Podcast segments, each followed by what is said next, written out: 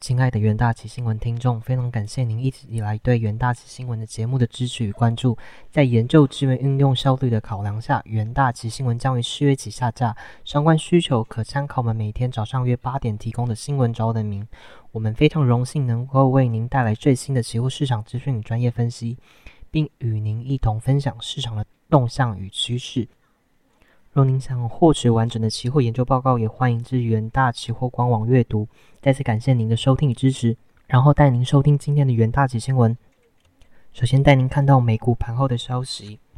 投资人关注银行危机已过，以及联准会可能会暂停升息的希望增加。美股周五主指全数收红，道琼收涨逾一百四十点，连续第二个交易日收高。震惊方面，本月稍早两。加国区银行倒闭后引发市场动荡后，拜登政府周日呼吁对中型银行实施更严厉的监管规定，包含增加接受压力测试的频率、提高流动性等要求等。美国财政部长耶伦表示，在西武银行跟 Signature Bank 倒闭后，需要重新审查银行监管的规则，以确保他们能够解决当前的银行系统风险。此外，耶伦允诺将解决台美双重课税的问题。称美国财政部长和国务院将寻求解决办法。李奇蒙联准银行总裁巴金周四表示，美国银行的存款流动似乎相对稳定，而通膨仍然过高，可能要比预期更长的时间才能回落。另外，尽管银行业近期面临压力，但政策重点仍将放在通膨。波士顿。联准银行总裁柯林斯周四在全美企业经济协会 （NABE） 会议上发表谈话。虽然意识到不确定性增加，但他认为联准会上周利率会议升息一码是合适的，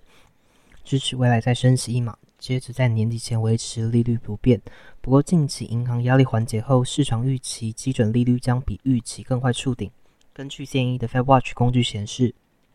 联邦基金期货投资人预测，联准会在五月会议暂停升级的几率为五十八 percent。接下来，投资人将关注周五的个人消费者支出 PCE 数据，以了解联准会政策潜在走向。再带您看到能源市场的新闻：原油期货价格周四收高，新中国和美国经济前景更加光明，以及供应链趋紧，有助于推升价格至三月中旬来的最高收盘价。分析师表示，如果全球经济前景改善，油价可能会持续攀升。SPI 资产管理基基金经理人表示，在美国数据敲响衰退警钟之前，如果更广泛的市场继续处于风险启动的模式，原油可能持续放松大涨。其支撑力来自联准会紧收力道减弱、美元持续走软以及对中国复苏的盼望。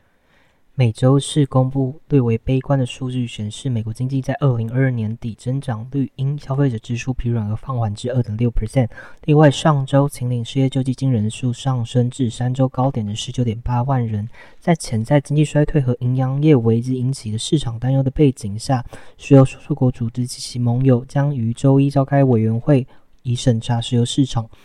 美国能源署 EIA 周三公布，美国上周原油供应量减少七百五十万桶，为今年迄今单周供应量最大下降幅度，令目前油价获得一些支撑力。